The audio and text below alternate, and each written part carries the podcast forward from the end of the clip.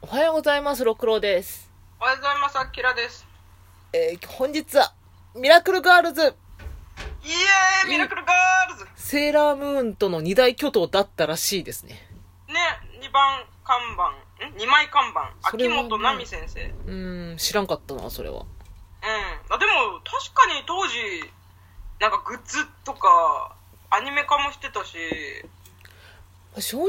漫画でコミック9巻出るって結構すごいことやけどな。確かにね、うん大体まあ、長くて4、5巻ぐらいだもんね。うん。では、あらすじいきます。はい。ともみとみかげはすべてが正反対の双子の姉妹。その二人が力を合わせると超能力が生まれるんだ。それはテレパシーテレポート。でもこれは二人だけの秘密なの。別々の中学に通う二人だけど、ひょんなことから学校の取り替えっこをすることになって。まあ、普通じゃ ない。間違っちゃいないな。間違っちゃいないけど、うん、うん、みたいな。なんかだいぶポップな文章ではあるけどなんか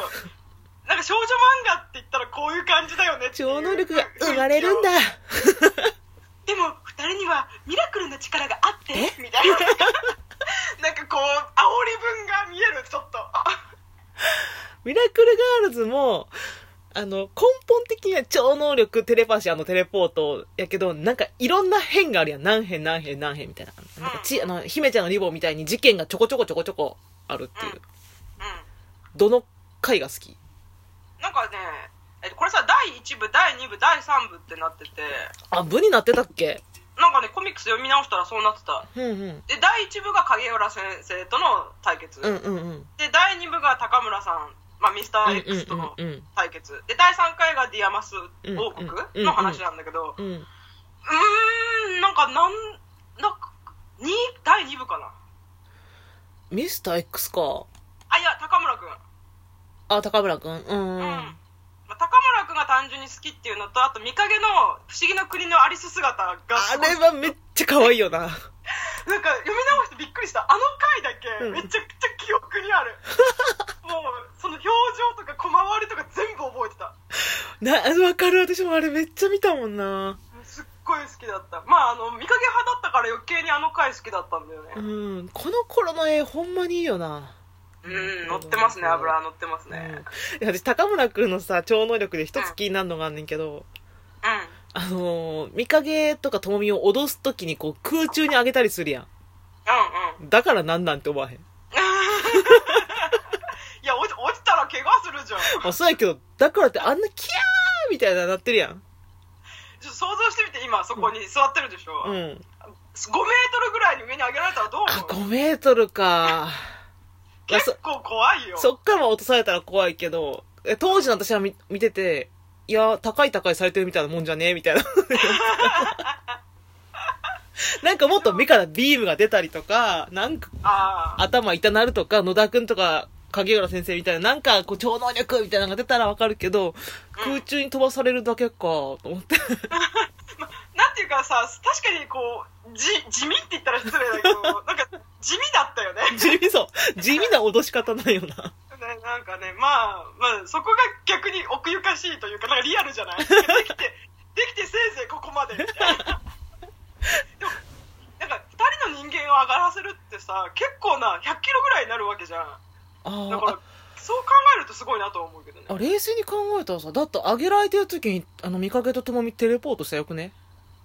うんうん。負けたやん、高村くん。あの、見かけとともにテレポートさ、海外まで行くからね。 私、第3部、ツッコミどころが多すぎてね、どうしようかと思って。嘘、ディアマス王国でしょ。そう何回行くの海外にしかも誰も君たちなんかなんでこんなところにとか言う、いやいやいやこの人たちパスポート入ってねなないからみたいな いや、テレポートやもん。ないよ、ないよ、そん な。どこでもドアみたいなもんやね んから。あと一回その飛行機の上にテレポートしたああったあことっがあってたあっえこれ死んでるから死んでるからと思って呼吸呼吸できないからさた。あとさ、見かけと、あのー、なんだっけ、なんとか先輩。 えーっとなんだっけ影の薄い先輩そうそうか影が薄いから留学させ られたんやろあれそうそうそうあれめっちゃ面白かったくらくら倉重る倉重先輩やうん倉重先輩とその遠距離恋愛になるかなんか別に付き合ってないのに遠距離恋愛になるみたいな見かけが鬱っぽくなってさしかも遠距離恋愛の割に結構合ってるっていうねなんか遠距離じゃない当時の遠距離恋愛ってここまでもうあまあまあ確かに中学生っていうのはあったけど今の時代やったらなもうスカイプで海外で普通に喋れんもんなそうだね一応あれだよあのー高校高1だよあのー留学してる時はそっか第3部かそう第3部は高1になってるね私あれめっちゃ覚えてるよな倉重先輩がさ懐中時計かなんか持ってるやんうんうんうんあれを見かけの耳にこうおっしゃってほら聞こえるかなんか言ってんかったい言ってた と思う思うだってあのこれ何巻か忘れたけどさそうんの秋元先生のココラムみたいなところに、うんなんか第1部の時ともみばっかりいい役やってるもっと見かけを活躍させてというお便りが随分来ました、うん2部では見かけの活躍する場を増やしてみたつもりなんですけどどうしても後回しになってしまうのが倉重先輩との恋だって先輩影薄いん だもんえー、私結構メインやと思っててんけどなあ れえー、私も結構倉重先輩はまあ好きだけどまあなんか落ち着きすぎてたっていうのはあるかなえ、倉重先輩自体に興味はないねんけど、あの倉重先輩と見かけがどうなるのかっていうのだけは気になっとってん。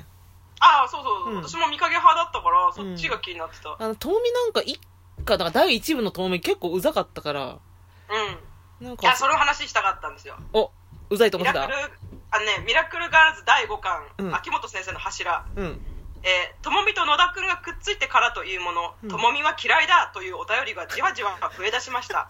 私としては、ともみも見かけも同じぐらい大切に思っているので、そういう意見があると悲しくなってしまうのですが、その嫌いな理由をまとめてみると、1、バカであ る。2、野田とイチャ つく。3、ぶりっ子である。一バカであるって人それに対して秋元先生の反論が、うん。えっと、ともみはバカじゃありません。それは見かけに比べれば成績はいまいちかもしれないけど、もともと頭のいい見かけと違って努力型なのよ。それに見かけと同じ高校に入れたでしょって反反応してますうね。ーん、なんかなな、めん、なんか、うじう、恋愛面になるとちょっと、き、き、なんか、なんかイラッとしててんな。私、なんかね、すごい思ったのはうねん、ともみ何回泣くのって思ってたけど、い あ、そんな話だっけや、なんかめっちゃ断るごとに泣いてるイメージなんだよね。ああ、なマんジ。か、野田君に嫌われちゃうとか、うんなんか、なんかこう、うじうじしてることが多いというか。うん、なんか入れ替わってる時あったやん、なんか。うんうんあの辺の豆苗はすごいイラついたよ な。うんううん、えなんかあの2人の王女のしあれの、うんなんかエマとマリエも、うんなんかエマの方が人気がなかったんだってだからああー、だからちょっとうじうじしてる女の子ってあんま女性には人気ないんやね。そうそうだから秋元先生的にはいい子ちゃんは嫌われやすいのかなって書いてあったんだけどまあでもなんかこうなんか物分かりが良くて可愛くて男の人に好かれそうっていうところで反感を買いやすかったのかなってうん、だから、でもぶりっ子っていうイメージでは見かけの方が本当は、あの、ピンクハウスみたいな服着てるやん。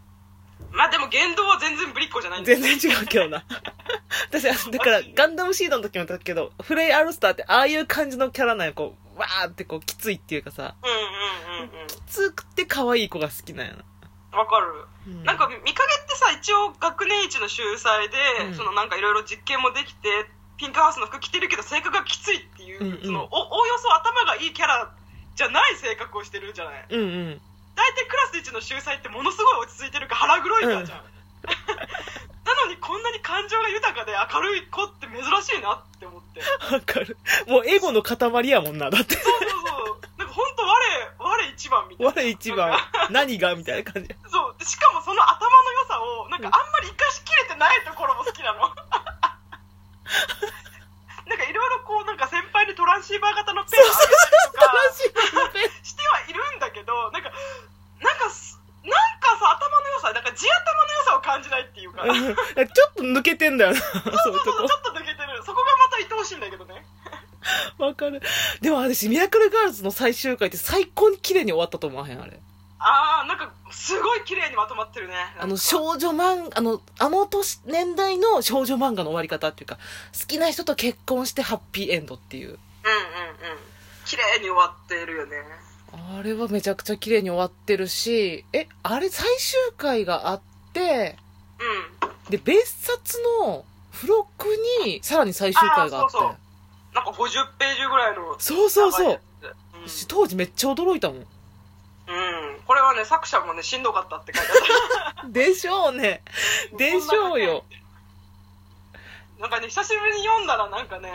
え普通にこの二人のユリが見たかった。 だって最後、お二人別れちゃうもんね、みたいになってたもんな。結婚するからさ。そうそうそうそう。うんだって、こんだけ仲良くないとさ、ま、まなんか力が使えないとかさ、お互いがお互いを持ってるのにうさ、ん。なんか、それぞれ離れ離れになっちゃうね、みたいな、なんか、なんかこの二人が一番少女漫画してるんだそうよそね。うそう。え、なんかウェディングドレス着てそんなん言ってへんかったそうそうそうそうやそう。んななんかこの、なんか景色を二人だけで見に、二そう人だけでよそ二う人だけで見に行って、もうこんな風に、こんな風景二人で見ることもなくなっちゃうのかな、みたいな。なんかもう少女から女性みたいなさ、なんそうそうか、そうそう。だからすごいその絵がすごい綺麗やってんな。ウ綺ェ麗ディングドレスを着て、なんか少女と別れるっていう感じがそうしてさそう、ああ、これからもう女性になって、大人になって、母になっていくんだろうなっていう、その切なさとかがなんかすごいあって、そこのシーンはめっちゃそう好なんかこの2人の力がさ、うんなんかなくならなかったのがいいなと思ってき。あ、そうやな。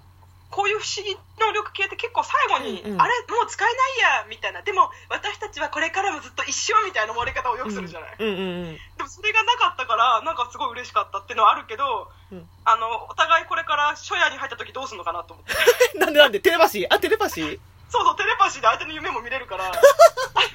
相手が泣いてる時